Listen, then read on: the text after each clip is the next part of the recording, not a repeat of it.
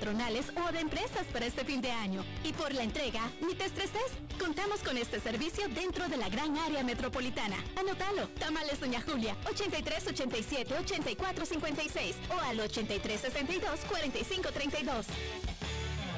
CRC 89.1 Radio y Cadena Radial Costarricense no se hacen responsables por las opiniones emitidas en este programa. Transcomer, puesto de bolsa de comercio, presenta a las 5 con Alberto Padilla.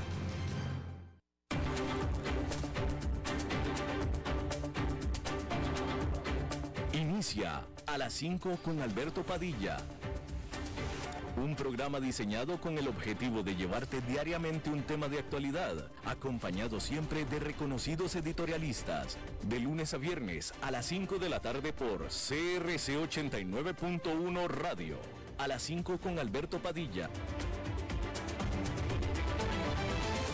Hola, ¿qué tal? Saludos, bienvenidos a esta emisión de A las 5 con su servidor Alberto Padilla. Muchísimas gracias por estarnos acompañando. Gracias por estar ahí. Le mando cálidos saludos desde la señal y las instalaciones de CRC 89.1 Radio en San José, Costa Rica, desde donde estamos transmitiendo hasta el punto en el tiempo, en el tiempo y en el espacio en el que usted nos está escuchando, porque estamos saliendo en diferentes vías simultáneamente. Por ejemplo, en Facebook Live, en la página de este programa, a las 5 con Alberto Padilla. Estamos también disponibles en el canal de YouTube de este programa. Estamos disponibles en podcast, en las diferentes plataformas más importantes para ello, como Spotify, Apple Podcast, Google Podcast y otras cinco importantes más. En todas estas usted nos puede escuchar a cualquier hora del día, en cualquier parte que usted esté, a través de cualquier aparato móvil de su predilección. Aquí en Costa Rica este programa que sale en vivo en este momento a las 5 de la tarde se repite todos los días a las 10 de la noche aquí en CRC 89.1 Radio. En esta ocasión me acompaña al otro lado de los cristales, tratando de controlar los incontrolables, el señor David Guerrero y la producción general de este programa, siempre poderosísima, desde Bogotá, Colombia, a cargo del señor Mauricio Sandoval. Hay que decir que los bancos centrales de la Gran Bretaña y de la eurozona todos siguieron el liderazgo de la Reserva Federal, que es el Banco Central de los Estados Unidos, y o de subir sus tasas de interés por medio punto porcentual, que es por debajo de los aumentos anteriores de estos bancos, que habían sido de tres cuartos de punto porcentual. En el caso del Banco de Inglaterra, este decretó su noveno aumento de tasas consecutivo y dejó la tasa de referencia en 3,5% para su nivel más alto en 14 años. Mientras tanto, el Banco Central Europeo aumentó su tasa de 1,5 a 2 puntos porcentuales para llegar a su nivel más alto desde la crisis financiera global, prácticamente también hace casi 15 años. Fue en el 2008. El Banco Central Europeo sugirió que espera que vaya a haber más aumentos de tasas de interés, ya que la inflación permanece por arriba de su nivel mínimo de medio término o de medio plazo de dos puntos porcentuales como objetivo, que es lo que tiene el banco, aunque también dijo que ya alcanzó su pico la inflación. Hay que decir que la inflación en la zona del euro fue de 10% en noviembre, que es abajo del 10,6% que se registró en octubre.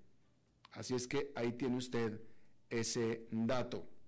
En eh, otro dato económico importante que mencionarle, hay que decir que los consumidores de Estados Unidos se apretaron el cinturón durante noviembre porque las ventas comerciales cayeron 0,6% con respecto de octubre, que es eh, la más grande caída en casi un año y bien por debajo de las estimaciones de los analistas y economistas.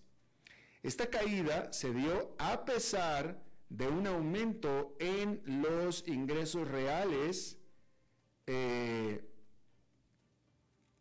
ya que cayeron los precios de la gasolina. Caen los precios de la gasolina, hay más dinero disponible. Se considera como un aumento del ingreso.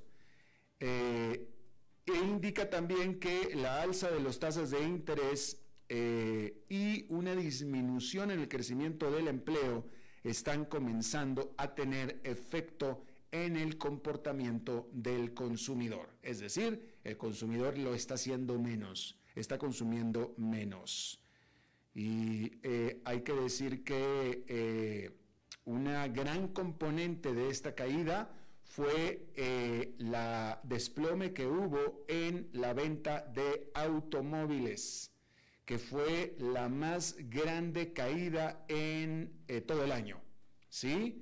Pero si le quitamos el, componente de los automóviles, de todos modos la caída fue de 0,2%, a pesar también de que cayó o se disminuyó la inflación. Los economistas estaban esperando que las ventas mensuales se redujeran en 0,1%, eh,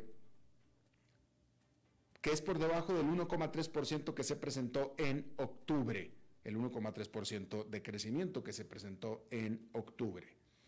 Eh, las ventas comerciales, sin ajustarse a la inflación, subieron 6,5% en noviembre con respecto a noviembre del año pasado, de acuerdo a este reporte y se trata de eh, el crecimiento de ventas comerciales más lento anual desde el 2020. Ah,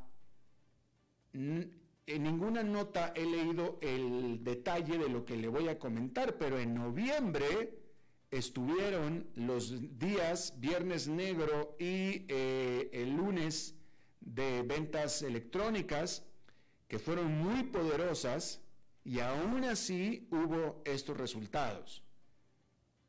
Es decir, no he visto ninguna indicación de que el viernes negro y el lunes de ventas en línea se hayan considerado como parte de diciembre, puesto que no fueron en diciembre, fueron en noviembre. Entonces tengo que pensar que las ventas de noviembre incluyen el viernes negro y incluyen el lunes de ventas en línea. Lo que le quiero decir es que con todo y lo poderosas que fueron las ventas, incluso históricas para esos días, aún así las ventas comerciales cayeron durante, disminuyeron durante noviembre. Con respecto a octubre, aún con eso. Es decir, que si no hubiera habido lunes negro o el eh, viernes negro o el lunes de ventas en línea, el desempeño hubiera sido mucho peor. ¿Sí? a menos de que consideren a ese fin de semana como parte de diciembre. Pero no veo por qué tenga que ser así.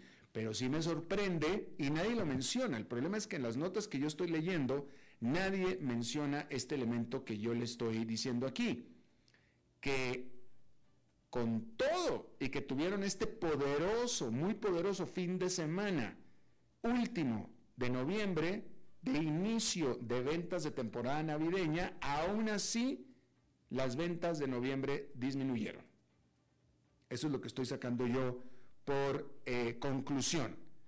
De cualquier manera, los inversionistas allá en Nueva York sienten que la situación no está bien y hubo un desplome accionario allá en Nueva York. Tan desplome que el índice industrial Dow Jones tuvo su peor día en tres meses. Desde esto, desde, desde la eh, decisión y las declaraciones del presidente de la Reserva Federal de este miércoles, donde se eh, anunció la esperada subida de tasas de interés, pero lo que cayó pesado fue la sorpresa inesperada de Jerome Powell, el presidente de la Reserva Federal, de decir que la inflación efectivamente va bajando, pero que permanece alta y que se vienen más aumentos de tasas de interés durante el próximo año. Y eso no era lo que querían escuchar los inversionistas. Y luego encima se da este reporte de una caída en las ventas comerciales durante noviembre, lo que indica que se está dando una desaceleración fuerte en la economía, lo que exacerba los temores de que se viene una recesión económica. Por la, eh, eh, vaya, digamos que de pronto los inversionistas están diciendo, se me hace que esta economía se está desacelerando muy fuerte.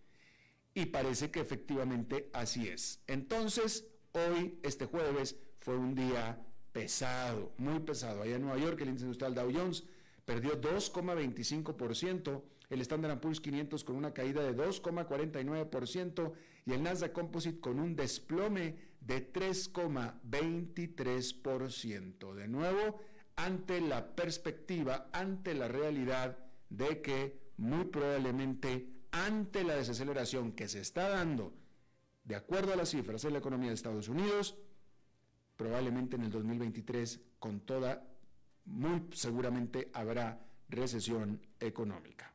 Bueno, ahí lo tiene usted. Ah, hay que decir que eh, el regulador contable de los Estados Unidos dijo que eh, ha estado analizando los libros contables de ocho compañías chinas que están listadas en Nueva York. La, eh, bueno, en inglés es el, el, Public Company Accounting Oversight Board, que se traduciría como el Buró de Supervisión Contable de Compañías Públicas. Y dijo que encontró eh, bastantes, bastantes potenciales deficiencias en las prácticas contables de las empresas chinas cotizadas en la Bolsa de Nueva York. Sin embargo, aún así, esta eh, examinación de los libros contables de estas empresas representó por sí misma todo un evento, todo un evento, todo un fenómeno, porque China había por mucho tiempo rehusado a permitir acceso eh, minucioso, detallado a los eh, libros contables y a las auditorías de sus empresas cotizadas en Nueva York. Y tuvo que ceder hasta que Estados Unidos amenazó con deslistar de las bolsas de Nueva York a algunas 200 empresas chinas. Y esto fue simplemente demasiado para soportar para China. Así es que tuvo que ceder. Y bueno, en buena teoría, como todas las demás empresas que están listadas en Nueva York, si las empresas chinas bueno, acá están hablando, es importante porque aquí están hablando de deficiencias potenciales, no están hablando de fraudes, no están hablando de engaños, no están hablando de timos ni nada de eso, simplemente deficiencias. Y bueno, es de esperarse que si uno no tiene el nivel de escrutinio que tiene esas empresas que están cotizadas en Nueva York, pues que tengas deficiencias, ¿no? Pues ¿no? Lo que te hace eficiente es eh, la supervisión, es el, que te estén vigilando. Entonces, en buena teoría, si estas empresas empiezan a hacer bien o a seguir las reglas que siguen el resto de las empresas cotizadas en Nueva York, que incluye empresas latinoamericanas, por cierto, pues en teoría deberían de ser mejores empresas, mejor manejadas, mejor administradas y literalmente con mejores números. Así debería de ser. ¿No? definitivamente. Bueno, pues ahí está. Eh, hay que decir que Elon Musk, ahora el segundo hombre más rico del mundo, ya no es el primero, ¿eh? Ahora es el segundo hombre más rico del mundo, remató otros adicionales 3.600 millones de dólares de sus acciones de su empresa de automóviles eléctricos Tesla. Y ya con esto, Elon Musk ha vendido casi 23 mil millones de dólares en sus acciones de Tesla desde que anunció la compra de Twitter por 44 mil millones de dólares. Así, o con esto, las acciones de Tesla cayeron por más de, bueno, no es cierto, han caído por más de 60% durante este año. Y es que los inversionistas de Tesla han estado preocupados de que la inflación pueda o vaya a eh, disminuir la demanda por los automóviles de Tesla, que son en realidad automóviles caros, son automóviles de lujo, ¿sí?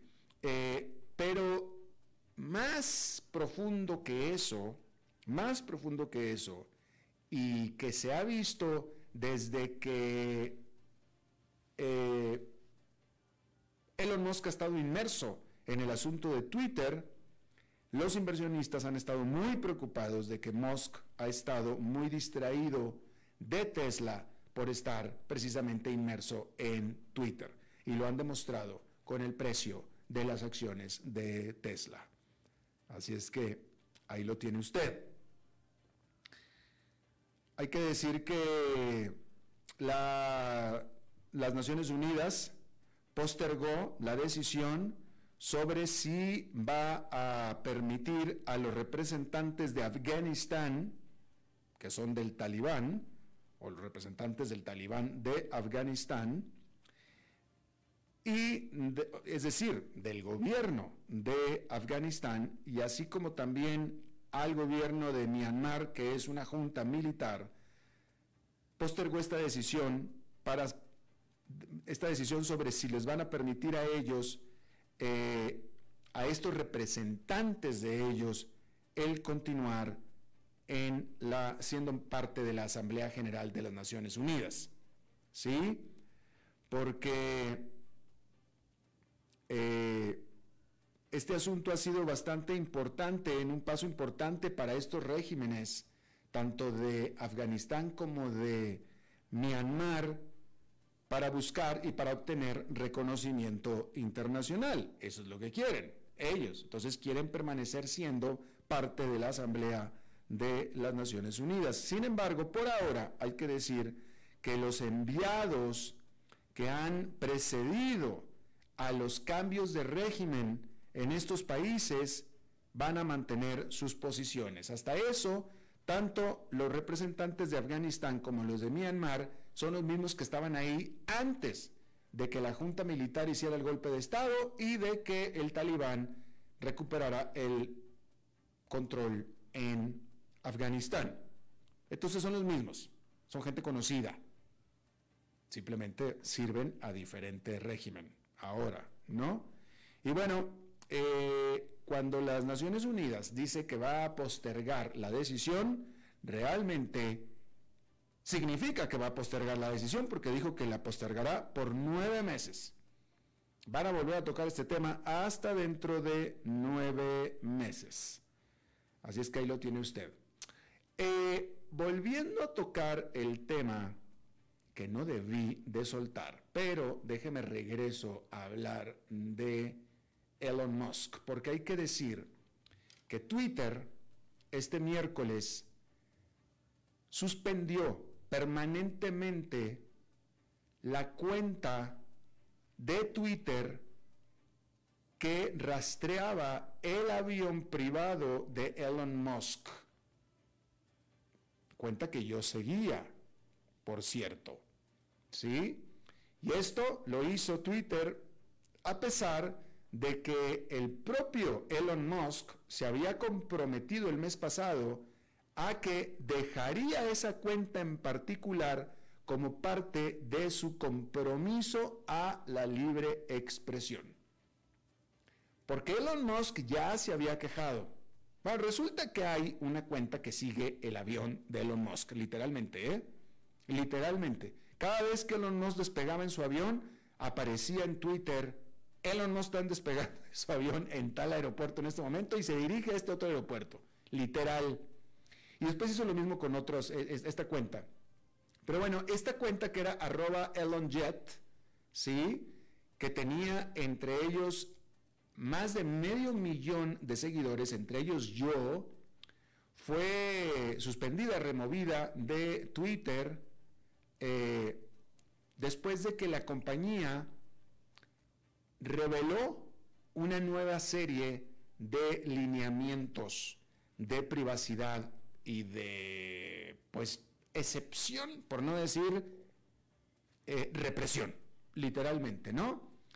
Sin embargo, el problema es que estos lineamientos aparentemente fueron diseñados para específicamente justificar la remoción de esta cuenta que rastrea el jet de Elon Musk. ¿Sí? Porque esta decisión de Twitter se da después de que eh, Musk reintegró, reinstaló otras cuentas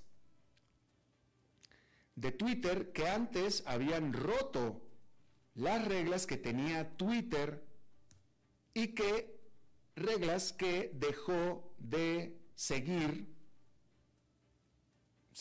dejó de seguir literalmente o de enforzar Elon Musk o Twitter por orden de Elon Musk, eh, como por ejemplo es, como por ejemplo son las cuentas que fueron prohibidas por eh, reforzar la desinformación con respecto a COVID-19, por ejemplo, que antes de Elon Musk se habían quitado y ahora regresaron. Entre ellas, la de Donald Trump, por cierto, también. ¿Sí?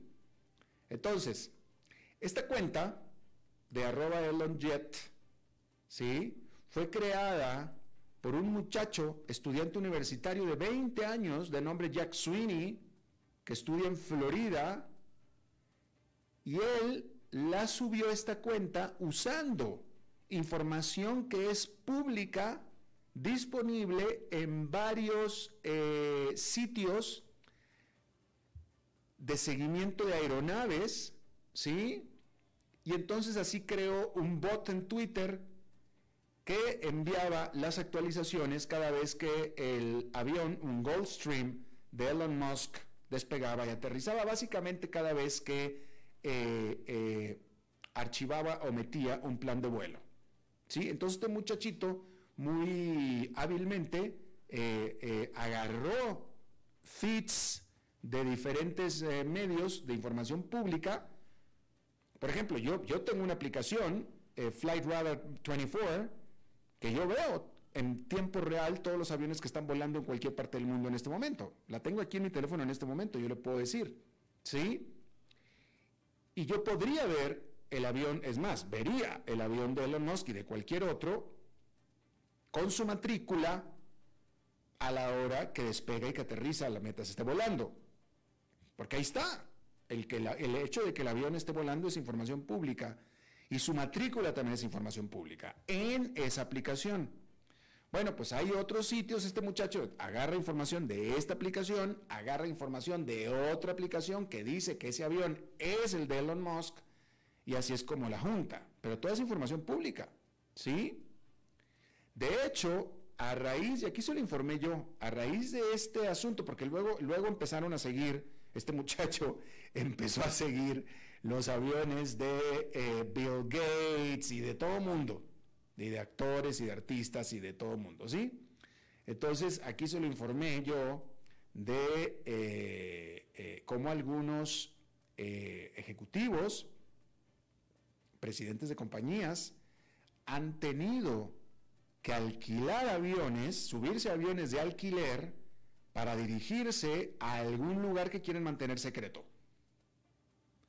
Como por ejemplo una reunión con un cliente o con un posible eh, objetivo para comprar o adquirir. ¿Sí? Entonces, por ejemplo, por decirle un ejemplo, si Bill Gates o Elon Musk se dirigen a Bentonville, Arkansas, pues ya sabemos que van a ir a reunirse con Walmart. ¿Para qué otra cosa van a ir a Bentonville, Arkansas si no es para reunirse con Walmart? ¿Sí? Entonces, o sea, si yo fuera Elon Musk y voy a, por ejemplo, a Bentonville o cualquier otra parte, y no quiero que sepan porque ya se va a saber, porque va a estar todo en Twitter, pues entonces mejor alquilo un avión, ya me voy en el avión de otra persona y listo, y así es como distraigo. Pero esas son las cosas que tenían que hacer ahora las personas, ¿sí?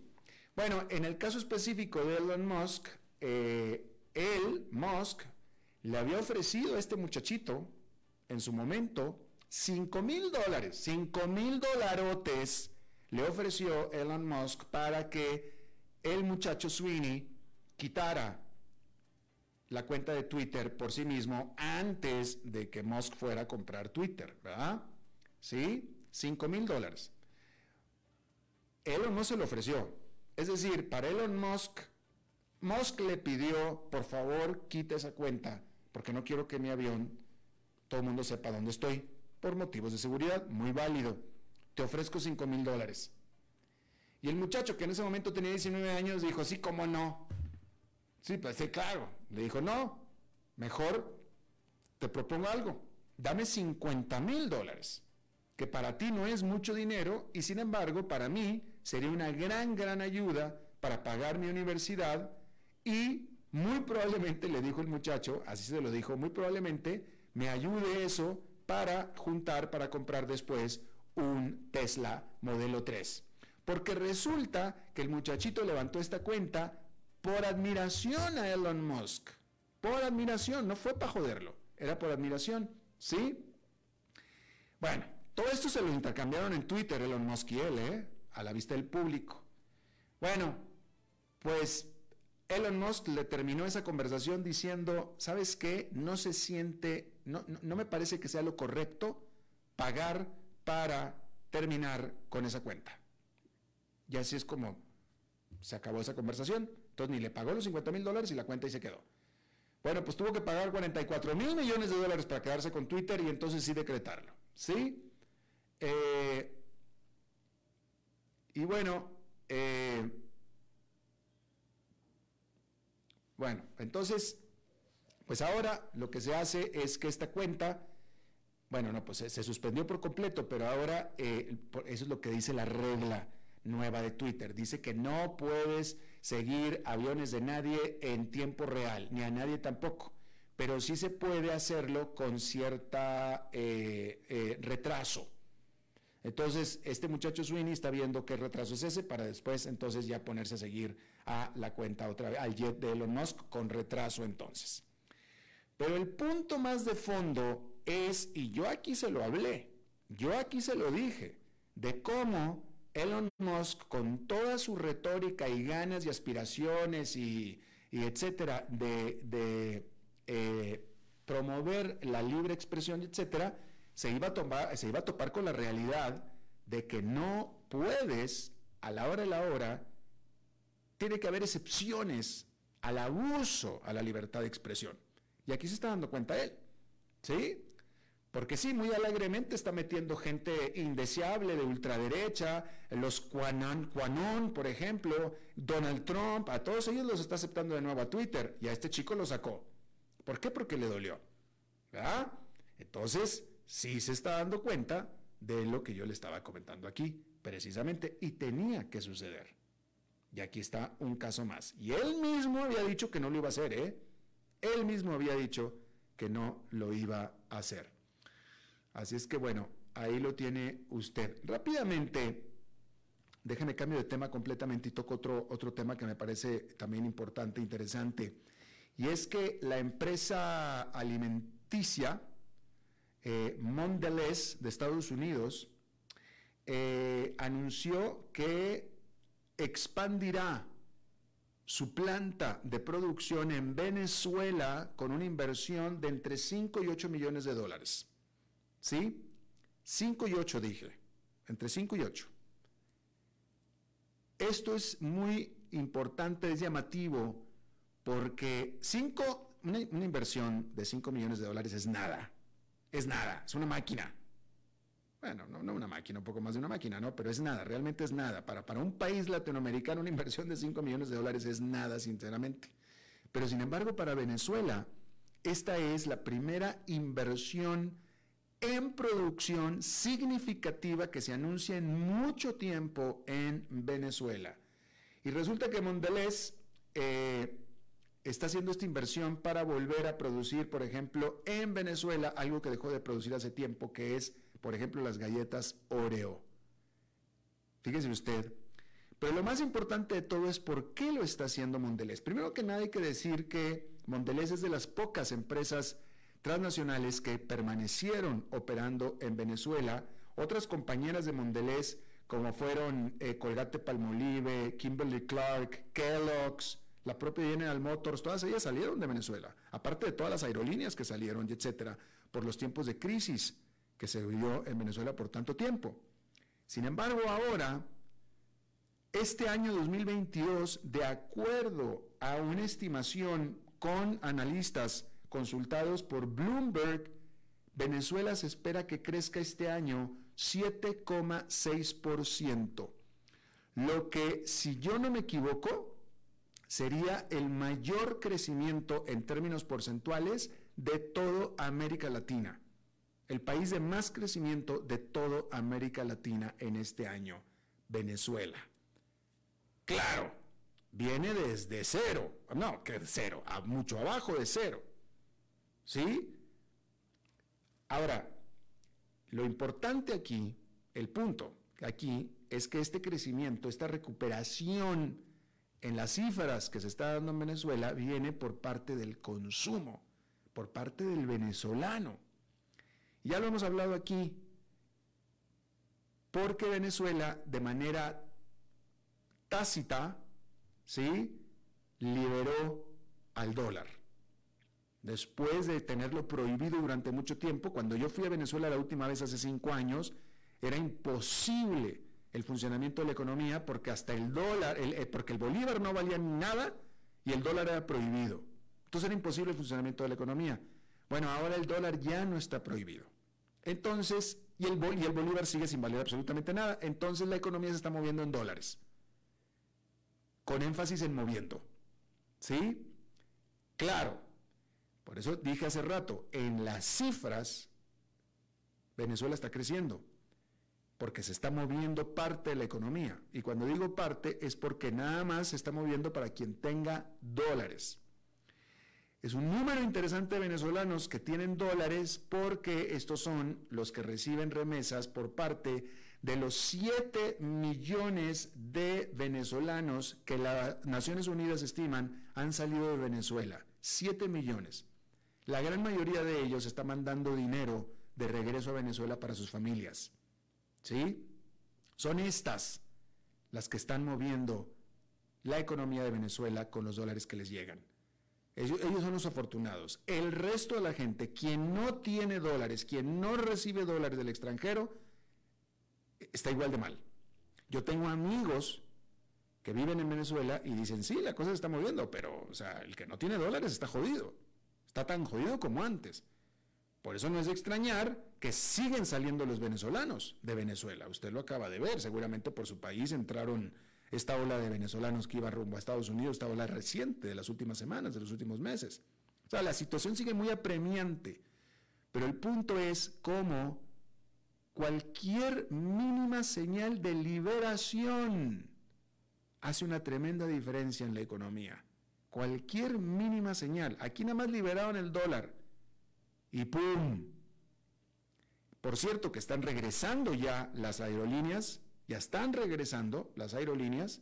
Avianca ya está volando de otra vez de regreso, por ejemplo, LAN también, etcétera. Eh, me reportan que en dólares Venezuela es cara, aquí lo hemos hablado, pero al menos está comenzando a funcionar simplemente con algo de liberación. Algo de liberación. Y esta es una muestra de que la liberación económica funciona. Porque mira, ahí lo tiene usted. A la economía hay que dejarla libre. Parece ese, ese es un tema mucho más profundo ya todavía. Pero en el caso específico de Venezuela, ahí lo tiene usted. Ok, que usen el dólar. ¡Pum! Mira el crecimiento que están teniendo. Que antes no existía. No está nada bien la cosa en Venezuela, ¿eh? No estoy diciendo. No está nada bien, pero al menos alguna parte ya funciona. Antes no funcionaba nada, ahora alguna parte ya funciona. Bien, vamos a una pausa y regresamos con nuestra entrevista de hoy. A las 5 con Alberto Padilla, por CRC 89.1 Radio.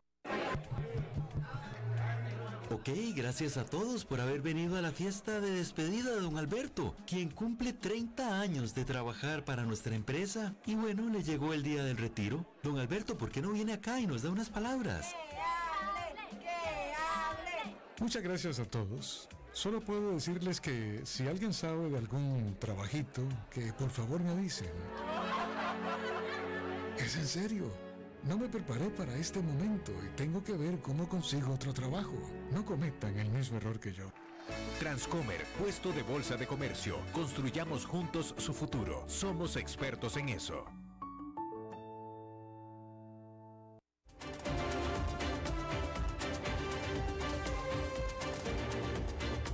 Seguimos escuchando a las 5 con Alberto Padilla.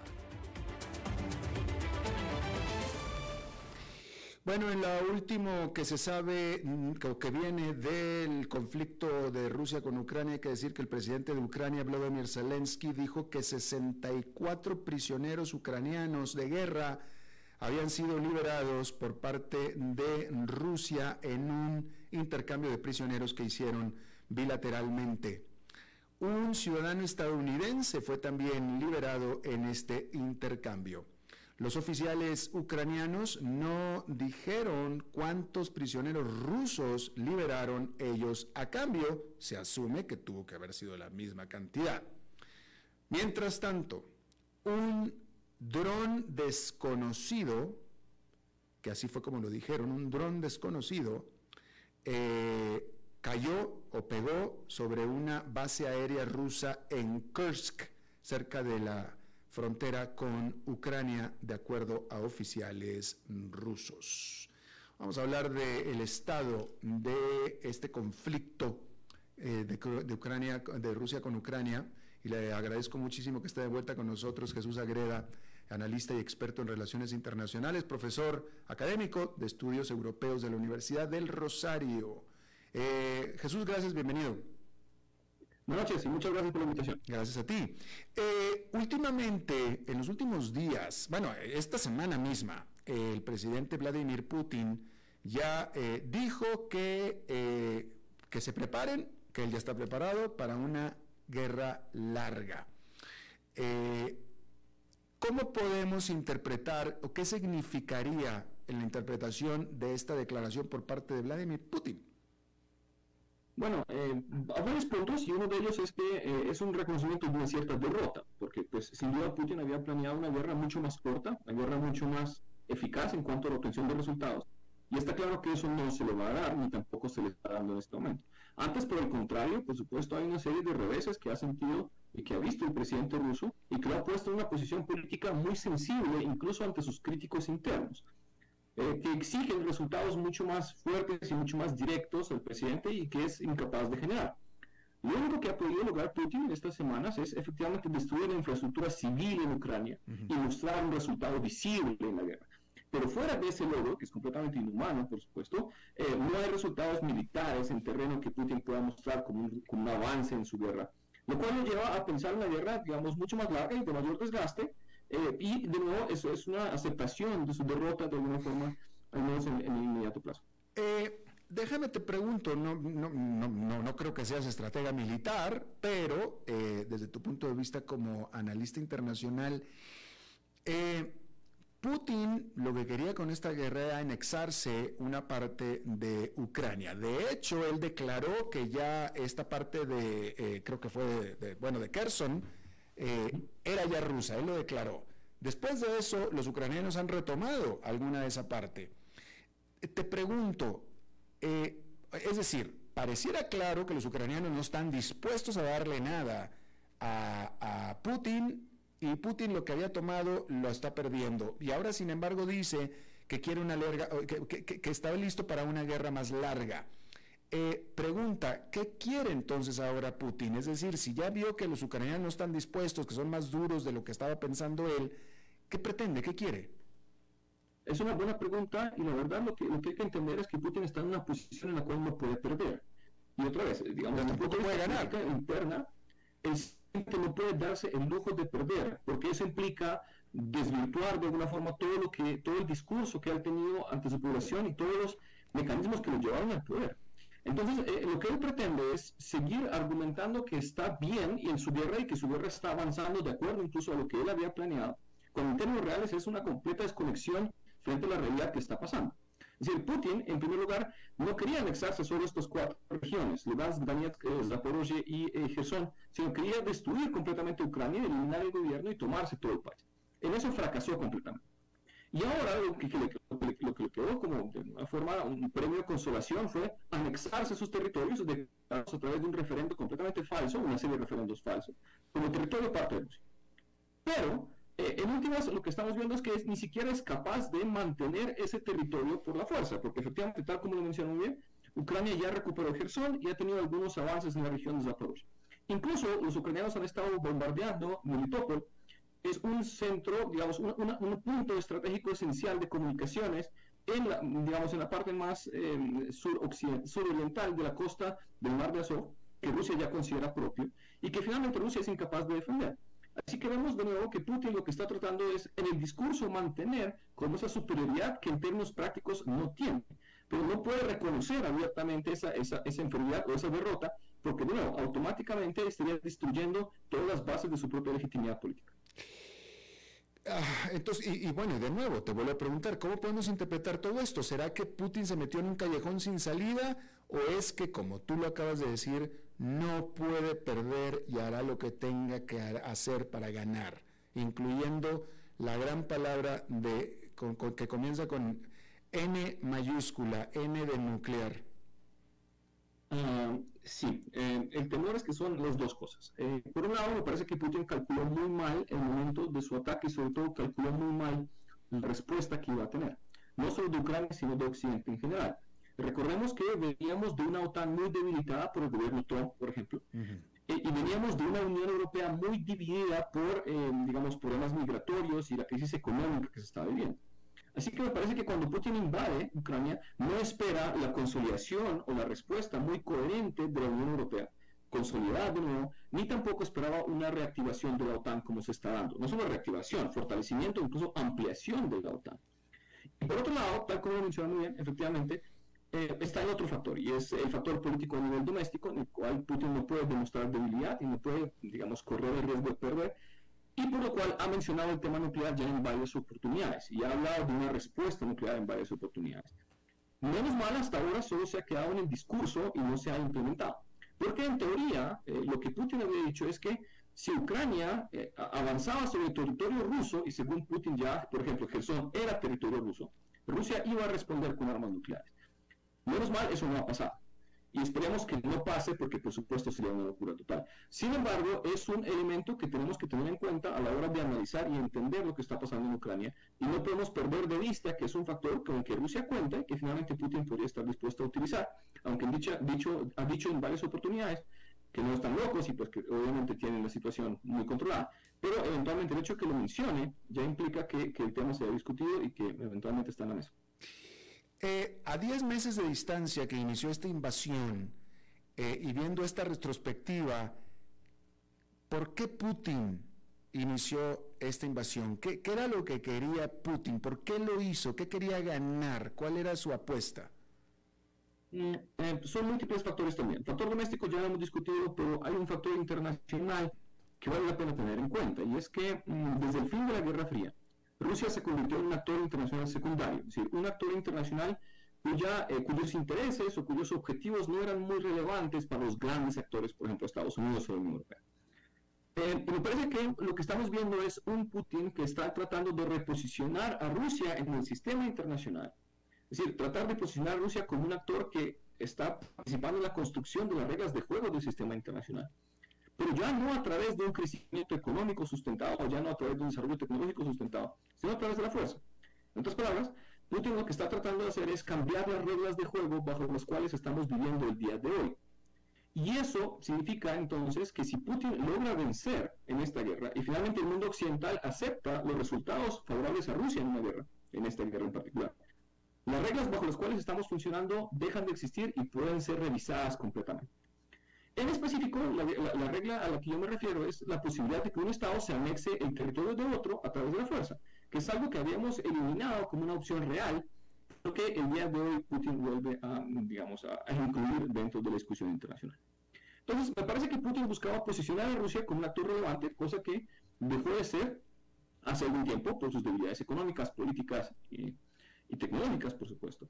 eh, pero que está haciendo de manera extremadamente equivocada, porque si ese era su objetivo, eventualmente el resultado será completamente contrario. Es decir, una Rusia completamente excluida del sistema internacional, una Rusia completamente sancionada, que no va a permitir una recuperación económica, sino solo va a agravar la situación de los ciudadanos y finalmente de, las empresas en el, país ruso. Bueno, y otra cosa que no le funcionó tampoco a, a Putin, por lo que hemos visto, es que él contaba apostaba a que el quitarle gas a Europa iba a hacer que Europa le quitara las sanciones y esto no se logró porque ni se quitaron las sanciones y Europa tiene gas. Sí, sí, sí, sí. Es, es, un, es un cálculo extremadamente equivocado para Putin y me parece que es un cálculo equivocado que le va a costar muchísimo a futuro. Porque tal como mencionó bien, Europa lo que está tratando de hacer es eliminar esa dependencia que tenía de Rusia a través de varias fuentes, es decir, está tratando de encontrar unos nuevos proveedores, pero a su vez nosotros mismos nos vamos a beneficiar de algo que está pasando, es la enorme inversión en tecnologías limpias que ya no dependan del gas como forma de generación de energía. Y eso significa que la economía rusa, que es altamente dependiente de la exportación de petróleo y gas, va a verse muy vulnerada. Podríamos afirmar que de alguna forma entonces Rusia va a buscar otros proveedores en China, en India y en otros países de Asia. Pero la verdad es que esa sustitución no es tan fácil, porque el gas tiene que ser transportado de alguna forma. Y, la infraestructura necesaria para el transporte ese gas toma años en construirse. Así que lo que vemos es que el principal perdedor, por supuesto Europa está muy afectada y el costo de energía está por las nubes eh, y, digamos esa crisis no se va a resolver en los próximos meses. Pero lo que sí veremos es que eventualmente la economía rusa va a terminar extremadamente golpeada porque su principal comprador, que era Europa, ya no dependerá de Rusia, ya no va a necesitar el gas ruso a futuro. Y Rusia va a perder tal vez el, principal o el mejor socio comercial que tenía en ese sector. Eh, así es, Jesús. Y aparte otra cosa, que, y, este, esto yo no lo he visto eh, reflejado por parte de, de, mis colegas periodistas internacionales o de otros análisis, o será que no me he metido mucho a estudiarlo, pero nadie menciona el hecho de que Rusia ya venía usando el gas como arma geopolítica desde hace tiempo. O sea, no, esto de lo del gas y, presionar a Europa, influir en Europa con el gas, venía desde hace, hace tiempo y les amenazaba con cortárselos, se los cortaba incluso cuando quería manipular a Europa de una manera u otra. Pero el punto es que ahora con Europa, independiente del gas de, Rusia, muy probablemente para siempre, aquella influencia y peso de opinión que tenía Rusia sobre Europa se acabó. Eh, eh, sí, independiente, digamos, en cuanto a dependencia directa del gas, sí, pero lo que hemos estado viendo, sin embargo, es que Rusia igual tiene una influencia política en Europa y hemos visto lobistas rusos, no solo en el Parlamento Europeo, sino en algunos eh, gobiernos de la Unión Europea. Eh, el partido Fidesz y de alguna forma el, em, el, presidente de Hungría, Orbán, tiene una relación especial con Moscú, digamos, no es un actor tan, em, digamos, contrario a los intereses de Putin en todos los aspectos. Así que, de nuevo, aunque sí la, dependencia energética desaparece, pero la influencia política no. Porque Rusia igual es un vecino, Rusia igual es un país con algo de dinero aún, y es un país que puede financiar no solo partidos, sino lobbies, lobbies e incluso grupos nacionalistas en algunos países de Europa Occidental, y eso no desaparecerá tan fácilmente. Interesante. Última pregunta. Eh, eh, lo acabamos de leer, este, cayó un eh, dron desconocido en una base aérea de Kursk. No es la primera vez, ya desde las últimas semanas habían estado cayendo drones, que ahora les dicen drones, ya no son misiles, pero bueno, ok, lo que sea, internos, o sea, dentro del territorio ruso, aparte de los ataques sobre la base aérea en Crimea, eh, a las cuales Ucrania no dice que son de ellos, eh, hemos de asumir que son de Ucrania, pero si son de Ucrania, ¿qué es lo que pretende Ucrania con estos ataques? Bueno, eh, es efectivamente es una situación un poco extraña porque no hay información completa al respecto, no sabemos los perpetradores, no sabemos, quién es el responsable directo. Pero lo que podemos asumir es que estamos en una nueva etapa en la guerra en la cual eh, Ucrania está demostrando unas capacidades y unos alcances que antes militarmente no tenía. Y es la posibilidad de atacar bases militares rusas muy, muy dentro del territorio ruso. Y eso significa que, de nuevo, la estrategia y finalmente el desarrollo mismo de la guerra puede cambiar. Porque la gran ventaja que tiene Rusia no necesariamente es la calidad del armamento, pero es el volumen, la cantidad. Y en que Rusia, Ucrania, perdón, tenga la capacidad de eliminar puntos de concentración de municiones o puntos de concentración de, equipos militares, eventualmente puede ir girando la guerra hacia su favor.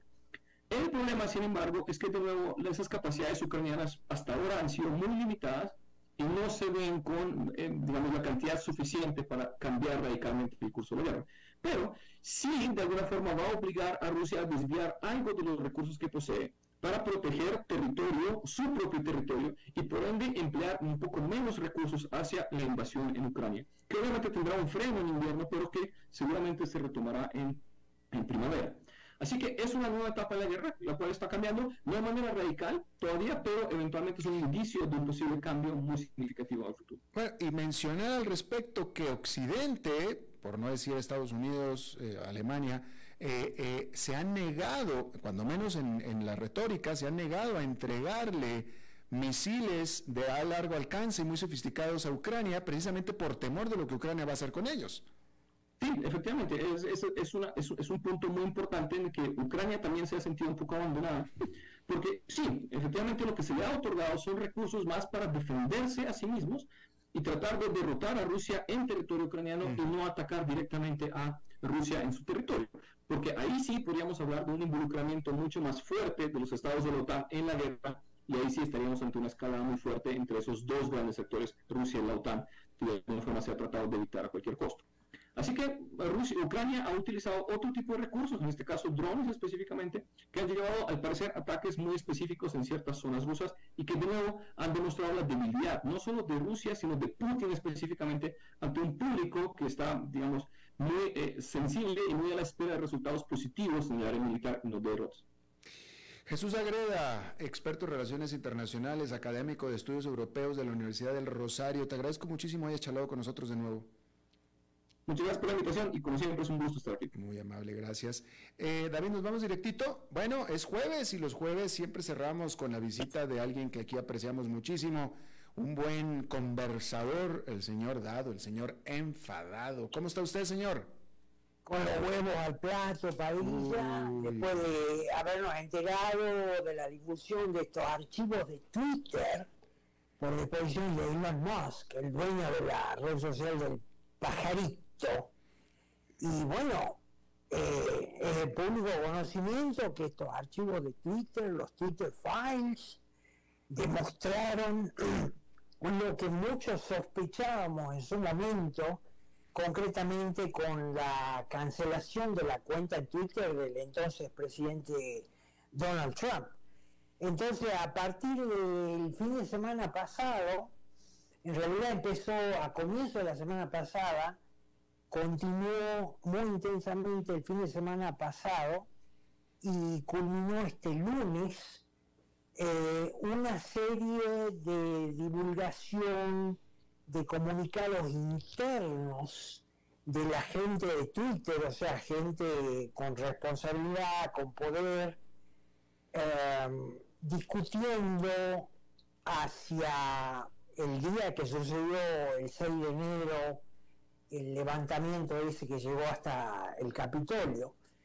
Eh, y la actuación de Trump en Twitter, eh, para hacer una historia larga, corta, te digo, las comunicaciones internas, una vez que quedaron expuestas, se concluye que Trump no violó ninguno de los términos del servicio de Twitter, o sea, no incitó expresamente a la violencia, tampoco implícitamente, por lo tanto la prohibición de la cuenta llega después que se difunden eh, las comunicaciones internas entre empleados de Twitter que todos querían que se lo cancelara Trump, que se prohibiera definitivamente su cuenta.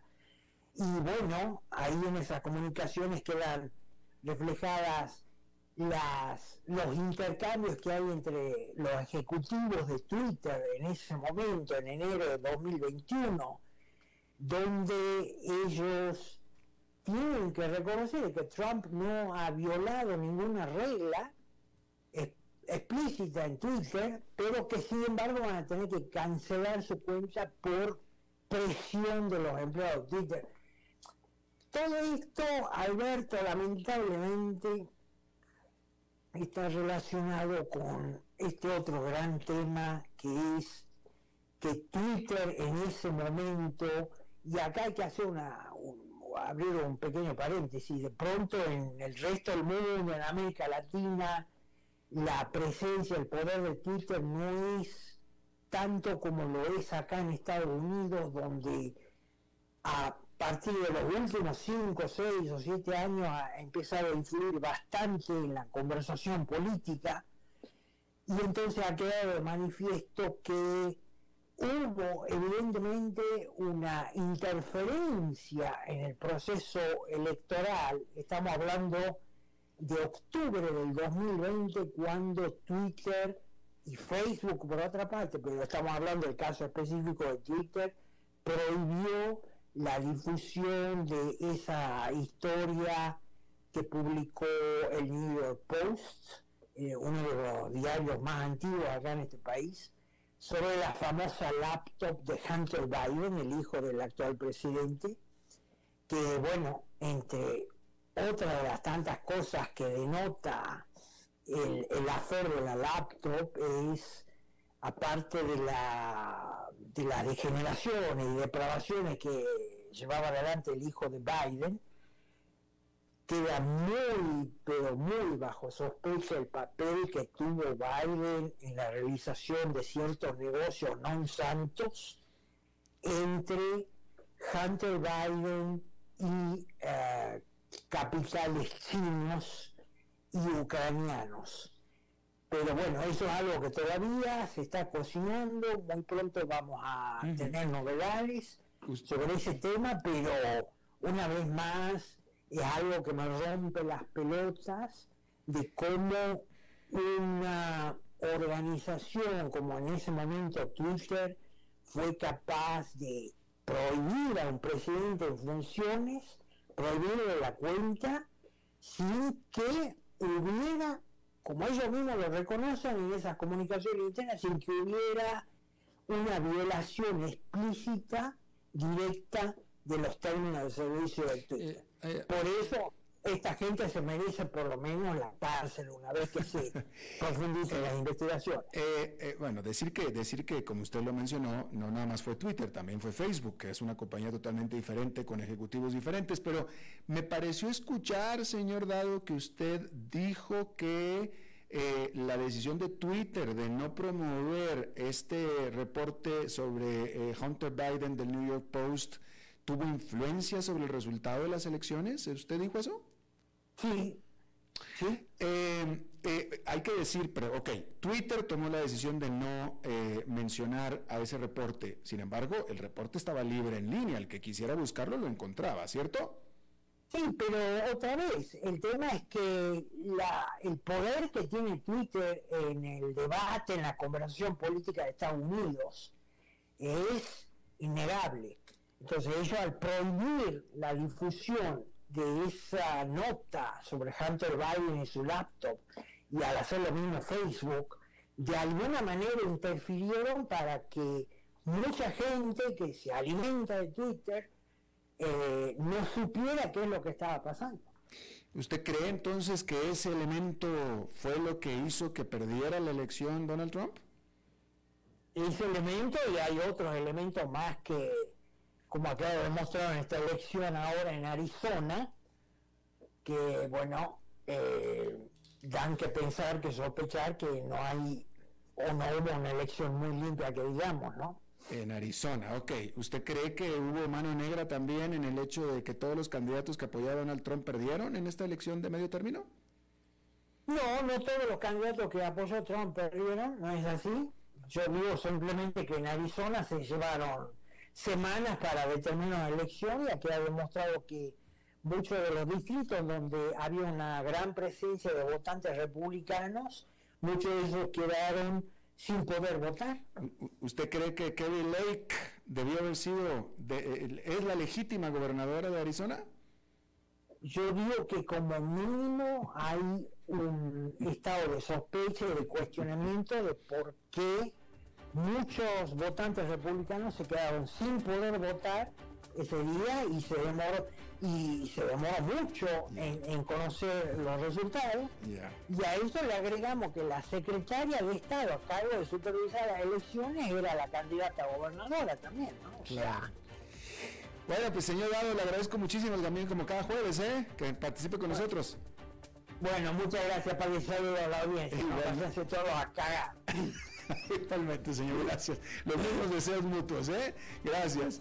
Bien, eso es, todo lo que eso es todo lo que tenemos por esta emisión de A las 5 con servidor Alberto Padilla. Muchísimas gracias por habernos acompañado. Espero que termine su día en buena nota, en buen tono y nosotros nos reencontramos en 23, en 23 horas. Que la pasen muy bien. A las 5 con Alberto Padilla fue traído a ustedes por